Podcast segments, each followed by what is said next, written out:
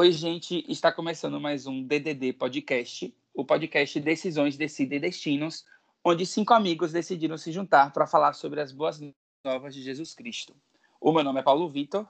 Meu nome é Clara. E Ana. Clara. Gente, rapidinho, a gente vai fazer isso sem o nome de Jana. E depois Jana vai entrar. Não, a gente vai. Eu ia falar sobre isso, né? Agora. mas tudo bem. Para quem está ouvindo, nós somos cinco amigos, mas a gente está com um, de, um desfalque agora, que é Jana. Ela está em uma reunião, mas daqui a pouco ela entra ela se apresenta. Eu quero lembrar vocês que a gente está disponível em todas as plataformas de streaming e nós já estamos no 14 episódio, que é esse. Os versículos que são lidos no, no episódio ficam na descrição também aí do podcast, desse episódio que você está vendo aí. Eu quero primeiro parabenizar a Lara pelo. É sério, eu não vou me cansar de falar sobre o episódio passado, episódio 13. Se você não ouviu, ouça. Foi um episódio sobre a visão da mulher na Bíblia. Lara, conte um pouquinho Foi só. perfeito. Como foi, como é o episódio, amiga? Só pra gente chamar pra pessoa assistir o 13 terceiro episódio da gente. Gente, o episódio para mim também foi importantíssimo. Eu não tenho palavras para escrever o quanto esse episódio foi importante para mim. É um dos temas mais importantes da minha vida. E aí, na verdade, eu uni dois temas muito importantes na minha vida, né? E assim, a minha intenção mesmo é que pelo menos uma pessoa, que pelo menos é, uma mulher escute esse episódio e consiga se libertar, sabe, de crenças que limitam tanto a gente e que deixam com que a gente, fazem com que a gente viva com um peso muito grande nas nossas costas. Que a gente consiga ser livre, carregando e se conectando cada vez mais com a nossa fé em Deus. Então, é a intenção principal daquele episódio e assim, é basicamente disso que fala, né? Que a, da, que a, a construção do que a gente acredita é, em relação à religião, em relação à Bíblia, em relação a Deus, de como é muito detur... a gente é deturbado ou deturpada. Toda vez que eu vou falar, eu não sei. Deturpada. Deturpada. Deturpada ou pada? Ah, Deturpada. e eu já esqueci onde foi que eu parei, mas enfim. Mas é sério, o episódio foi incrível e vale a... Não que os outros não, não sejam, mas a gente já tinha feito essa reunião antes de começar a gravar o podcast. E quando a gente gravou, eu acho que a gente trouxe uma maturidade espiritual sem fim nesse episódio. Foi realmente muito bom. Parabéns, Lara, pelos estudos aí. Obrigada. Aí tu tira essa parte que eu falei deturpada antes, que eu não precisa explicar. Não sei, né? Falando, tá? Não sei, vamos ver. Todo episódio, a gente. Não vou falar todo, porque a gente tem feito algumas promessas que a gente não tem conseguido cumprir. Mas no final dos episódios, a gente tem feito isso. A gente tem colocado uma dica de alguma coisa. E no episódio passado, a gente deu a dica do filme As Crônicas de Nárnia. O primeiro, né? Que é o Leão, a Feiticeira e o Guarda-Roupa. Se você que está ouvindo o episódio não assistiu, na descrição desse episódio vai estar um link para você assistir esse filme, porque esse filme não tem nenhuma plataforma de streaming. Não tem no YouTube, não tem no Netflix, não tem em nenhum lugar. Telecine, HBO, não tem nada. Então, eu vou deixar um link para você assistir a versão dublada desse filme. É um filme de duas horas, é um longa-metragem, uma super produção. É, foi um sucesso na época que foi lançado. E se você não assistiu, você, eu sugiro que você não ouça o podcast, esse episódio, sem ter assistido, porque a gente vai falar alguns spoilers aqui. Mas se você já assistiu, se você pegou a dica e talvez já tenha assistido ou reassistiu de novo, então fique com a gente nesse episódio que a gente vai falar sobre, como a capa do episódio já diz, a gente vai falar sobre Nárnia e a visão cristã da história. O filme As Crônicas de Nárnia, O Leão, a Feiticeira e o Guarda-Roupa, ele é uma obra de um professor universitário que também é escritor, também é romantista, também é poeta, crítico e no final da sua vida, do início da sua vida adulta e no, até o final da sua vida, ele se tornou um teólogo irlandês. O nome dele é C.S. Lewis. C.S. Lewis durante sua vida também foi professor de Oxford, de Cambridge e tem várias obras aí conhecidas que envolvem a apologia cristã. Duas delas são literalmente cristãs, que é Cristianismo Puro e Simples, e outra obra é O Problema do Sofrimento, são as suas, suas principais obras cristãs. Inclusive, Cristianismo Puro e Simples é um livro incrível, curtíssimo. Foi um dos primeiros livros que eu li de C.S. Lewis. Antes de saber que C.S. Lewis era o autor de As Crônicas de Nárnia. Mas C.S. Lewis ele ficou conhecido com As Crônicas de Nárnia. E, e, na verdade, a gente só conhece três, que foram três que foram gravados na, no cinema. mas as Crônicas de Nárnia são sete livros, né? E foram escritos entre os anos de 1950 e 1956. Durante a adolescência todinha de C.S. Lewis, ele foi um ateu convicto e na idade adulta ele voltou a professar a fé cristã e se tornou um apologético do cristianismo até o fim de sua vida. Eu, eu acho massa que nesse livro, Cristianismo Puro e Simples, tem uma das teses que, é, que são bem conhecidas pela. Ai, Jana acabou de entrar. Se apresenta, Jana. Oi, gente. Meu nome é Janaína.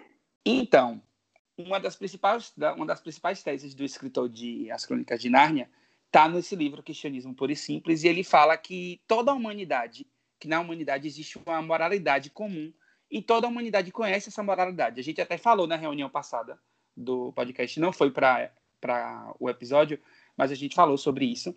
C.S. Lewis chama essa moralidade comum que todo mundo da humanidade é, compactua de uma lei natural.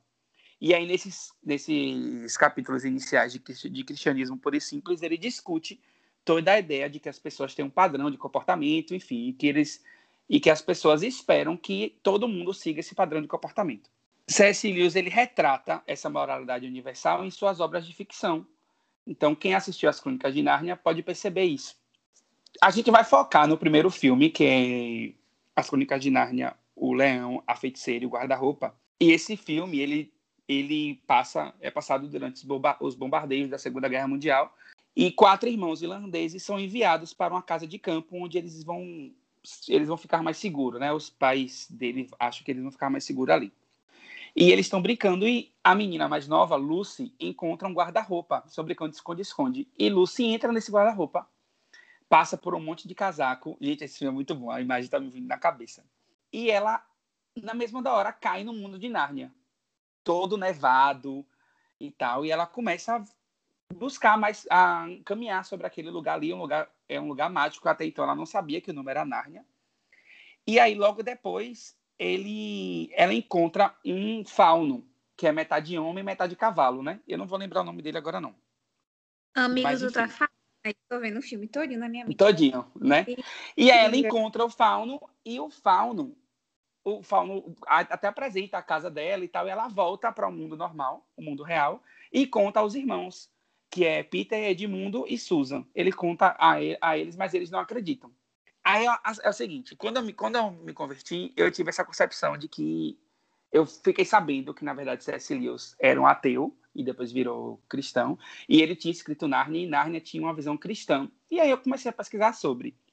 Para fazer esse podcast, eu encontrei um artigo científico que se chama Aspectos Religiosos na Obra As Crônicas de Nárnia, O Leão, a Feiticeiro o Guarda-Roupa, de C.S. Lewis, feito por Ana Paula de Fátima Bueno e por, e por Adrian Lincoln Ferreira Clarindo.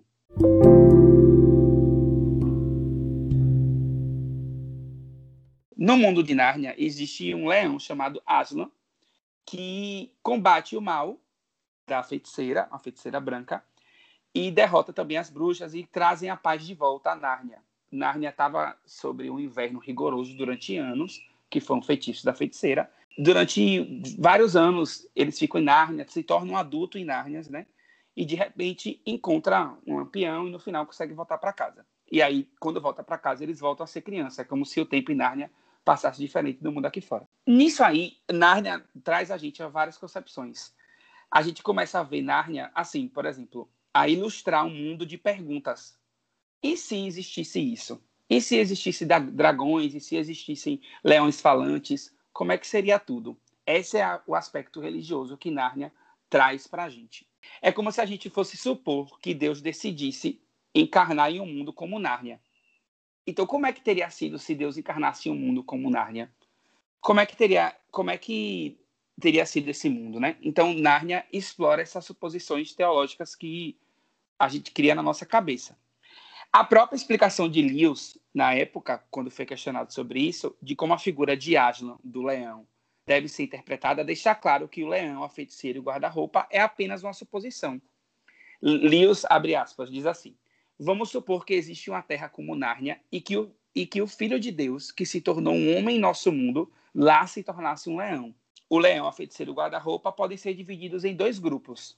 Os grupos que apoiavam Aslan, né, como o senhor Taminos, que é esse fauno aí, que eu acabei de ver aqui o nome, lembrei.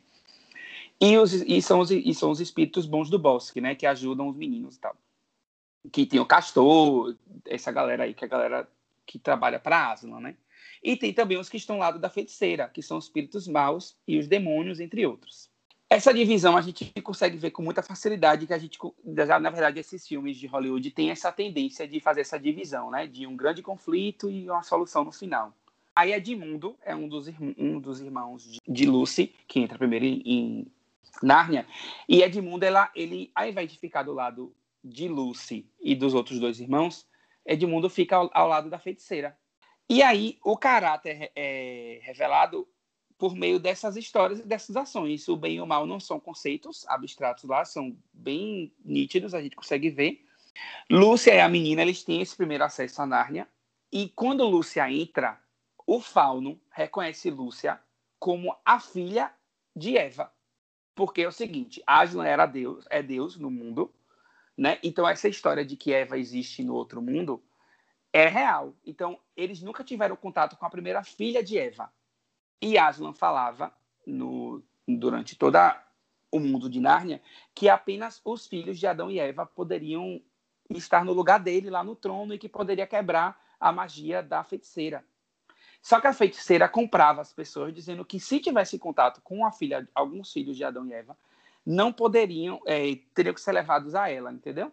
Só que Edmundo, né, foi um dos filhos de Adão e Eva, só que ele não tinha a intenção de, sabe? Mas a atitude levou a agir de tal forma, sendo desonesto e traindo a confiança de seus irmãos. Isso aí é bíblico também. Romanos 7, 18 e 19, que diz assim: Neste caso, não sou, vou ler na versão NVI. Neste caso, não sou mais eu quem o faz, mas o pecado que habita em mim. Sei que nada de bom habita em mim, isto é, em minha carne, porque tenho o desejo de fazer o que é bom, mas não consigo realizá-lo.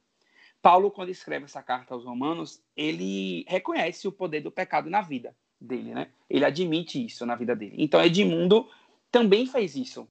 Tem um momento do filme que Edmundo reconhece que ele não tinha intenção de se, se associar à feiticeira. Tanto é que Aslan, o leão, inclusive, ele morre para salvar a vida de Edmundo, que teoricamente é um traidor. E foi exatamente o que Cristo fez por nós, né?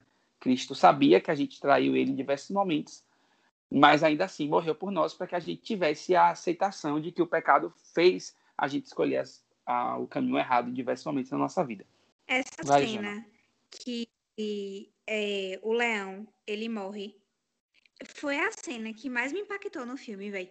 Porque, tipo, já é, meio, já é do meio pro final do filme, né? Mas, velho, eu, tipo, vi completamente, tive completamente a visão do filme como sendo cristã com essa cena, velho. E é exatamente isso, é essa analogia, né, de que Edmundo ele representa o, o povo, a sociedade que virou as costas para Deus, que é, caiu em pecado e mesmo assim Jesus vem à Terra e dá a sua vida. Porque, no caso, a menina, que é a mais nova entre os, entre os irmãos, né, os, os personagens, porque justamente ela que encontraria, no caso, o mundo de Nárnia, né? Porque ela, no caso, vem para simbolizar o que é simples, o que é puro, sabe? o mundo, o mundo espiritual é, é como se só a criança pudesse enxergar isso, né? É, aos olhos de uma criança, que é o quê? O, o, o olhar puro, né? O olhar de, de, bondade, que não tem maldade no coração. E é tão, tão louco isso que o Fauno, ele trabalhava para a feiticeira, né? Tanto que o Fauno foi preso durante o filme, mas o Fauno, ele tinha assim, na verdade, todo mundo que trabalhava para a feiticeira tinha essa obrigação de que quando tivesse contar, ou seja, todo mundo de Nárnia já esperava que um dia os filhos de Adão, os filhos de Eva, ou as filhas de Eva, se chegassem ao mundo de Nárnia. Então esperava que a chegada do Messias existisse na, no mundo de Nárnia, né? Como acontece no mundo bíblico. Então essa analogia para o C.S. Lewis também é, também é perfeita. E o Fauno trabalhava para a feiticeira. Então, assim que ele tivesse contato com alguma filha de Adão, a filha de Eva, ou o filho de Adão, é, deveria passar esse filho de Adão ou a filha de Eva para a feiticeira Entendeu? Porque, a, como Aslan, que é o leão, fala, só os filhos de Adão e os filhos de Eva conseguem reverter o feitiço que está no, no mundo de Nárnia. Só que até nisso, como fala em Romanos 7, 20, 21, não, 7, Romanos 7, 18, até isso o Fauno, apesar de ter essa ideia de trabalhar para feiticeira, o Fauno libera a menina para que a menina volte para casa. Uma coisa que eu achei interessante, que eu li, na verdade, né, e fez todo sentido para mim, achei incrível foi a questão do, do, da simbologia de por que ser o guarda-roupa, né? A, como se fosse assim, o, o portão para Nárnia. O guarda-roupa, ele tá, ela, ele tá inserido dentro da casa, que seria, no caso, o nosso mundo, né? O nosso mundo carnal. E o, o guarda-roupa seria como se fosse, assim, uma passagem para é, o mundo espiritual, que seria, no caso, Nárnia. Por porque no guarda-roupa, né? A gente pensa assim, o mundo espiritual é um mundo imenso, mas apesar de imenso, cabe dentro do guarda-roupa que está dentro de uma casa, né? No caso real, né? O sobrenatural. Perfeito essa, essa, essa analogia.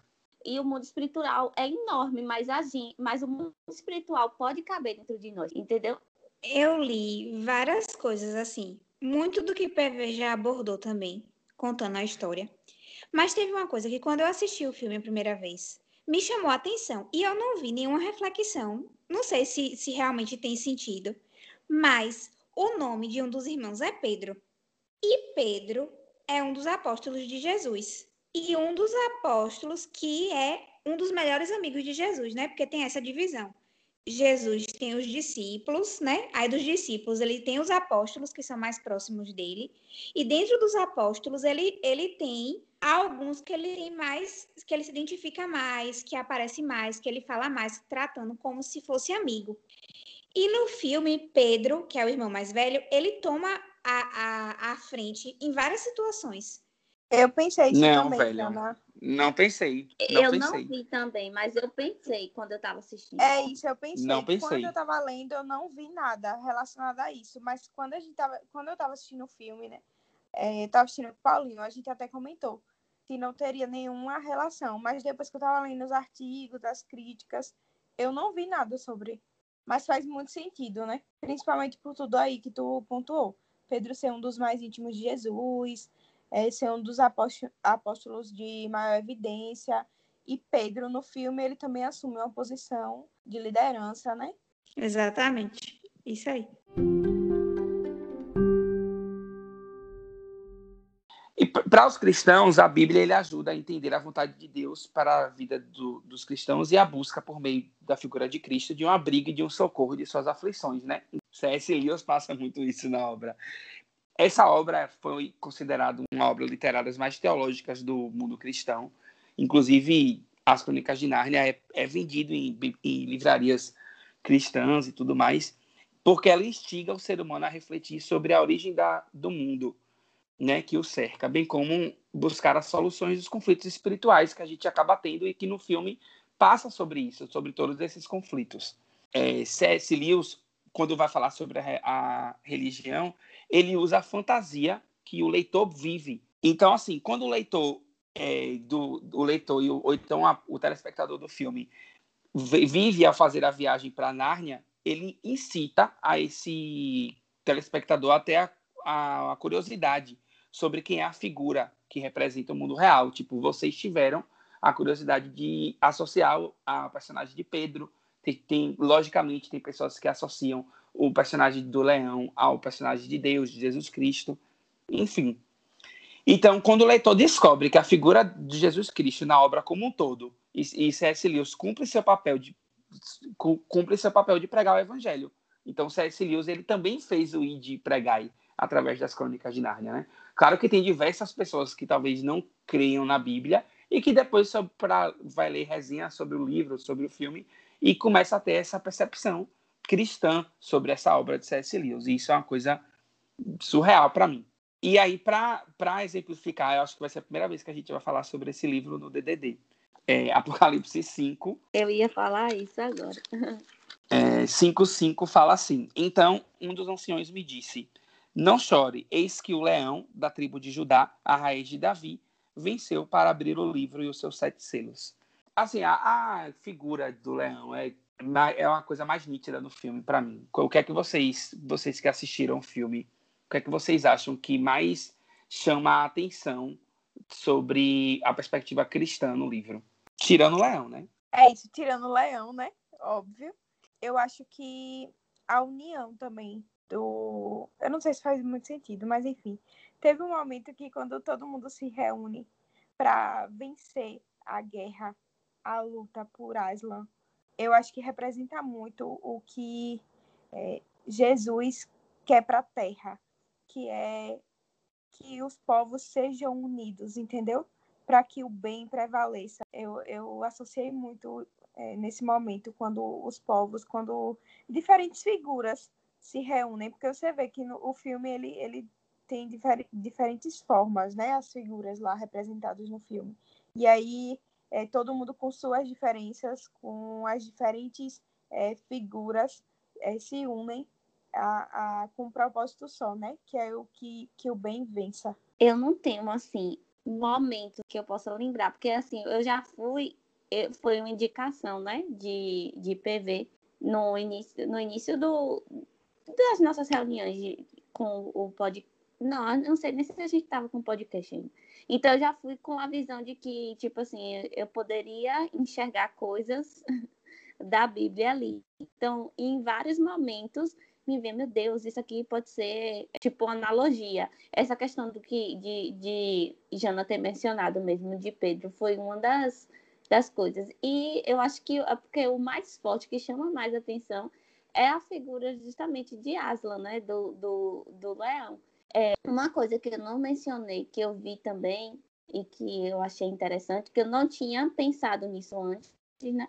Mas que eu acabei lendo para conversar com vocês hoje. Lúcia, como eu já falei, ela é a menina que descobre Nárnia, né? Quando ela vai contar para os irmãos, por ela ser mais nova, né? Por ela, é... enfim, por ela ser mais nova, ela não tem tanto respaldo, tipo, e o, povo acaba achando é, que é mentira e tal. Isso traz também um pouco do que do, de, de Jesus, né? Jesus começa a pregar novo, é, como as meninas falaram, é, realmente a figura mais forte do filme é o leão, né? Óbvio. Mas teve uma, uma reflexão que eu tive assistindo o filme que foi mais ou menos o que Clara falou. Só que eu percebi isso na relação entre os irmãos, na relação de união, de cumplicidade e de perdão também. Porque, querendo ou não, quando é, Edmundo ele aceita né, o que, o que a rainha oferece para ele, ele tá, ele tá traindo, traindo.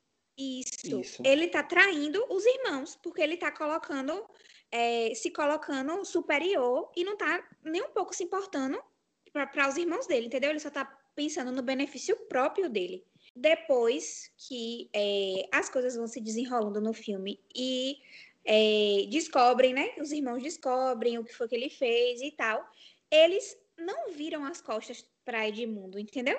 E isso também Pedro que toma a frente dessa, dessa situação. Eles ficam chateados, mas eles se, se mantêm essa relação entre irmãos. E o filme, é, pensando nessa linha, Jana, o filme ele traz é, a feiticeira branca, né, o mal, justamente da forma como é, ele quer ser visto, né? É um, um cenário branco, com aparência do bem, atraente, belo, que na verdade é todo um oposto. Então Edmundo se encanta pelo, pelo que o, o, o mal, é, as trevas, é, mostra, né? Mostra tudo, tudo belo, tudo maravilhoso. Tem, só para complementar, tem, tem um versículo, né? Em 2 Coríntios, é, 2 Coríntios 11, 14, que fala assim: e não é de admirar, porque o próprio Satanás se transforma em anjos de luz. Então, não é de surpreender que Edmundo tenha se encantado pelo, pela aparência do bem, pela coisa maravilhosa que a feiticeira mostra, né? Vocês perceberam que quando Lucy entra no, no mundo de Nárnia, o mundo de Nárnia está virado de cabeça para baixo, está durante muito tempo no inverno e tal. Mas cada pessoa que Lucy encontra no, no decorrer da sua jornada em Nárnia fica tem a expectativa, tem a esperança das boas novas, né? De que um de que vai vai chegar e que as pessoas não perdem essa esperança, não desanimam, como a, a, o casal de Castor, né? Que a, é, nunca viu Aslan na vida, mas não perde essa esperança nunca. Eu acho que esse é um, um dos principais, das principais mensagens que eu comecei a ter depois que eu fui pesquisando sobre é, essa analogia do mundo de Nárnia e uma, uma visão cristã do cristianismo. Como a gente vem discutindo sobre a Bíblia durante todos esses episódios de podcast, a gente consegue perceber que a criação do mundo, como a gente tem hoje na visão cristã, ela surgiu do nada, como Nárnia também surgiu, e é chamada a existência de um ser supremo, que é Deus, em Nárnia é Aslan. E há depois o aparecimento do mal, que é a feiticeira branca. No, na Bíblia é personificado como pelo anjo Lúcifer, né?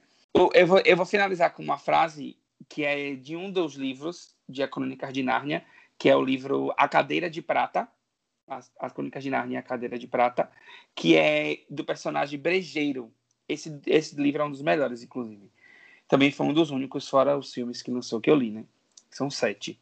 Aí, só Harry Potter por ter lido todos. Mas a frase fala assim: Eu estou do lado de Aslan, mesmo que não haja Aslan. Quero viver como um narniano, mesmo que Nárnia não exista.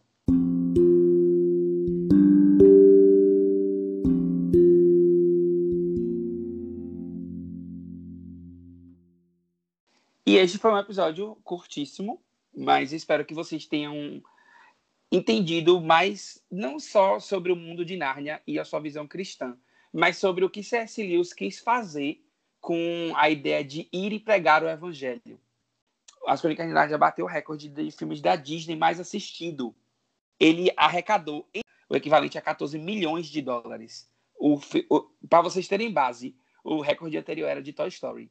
Eita. Então, então assim, é, essa ideia de ir de pregar e de C.S. Lewis que saiu né, de ateísmo para Nárnia é fantástica.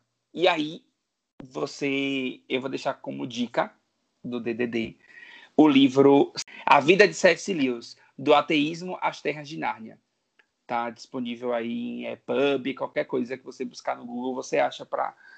E depois que você conhecer a história desse cara, eu sugiro que você lia, le, lia é ótimo, leia o, fi, o livro, o filme, meu Deus que você leia o livro Cristianismo Puro e Simples.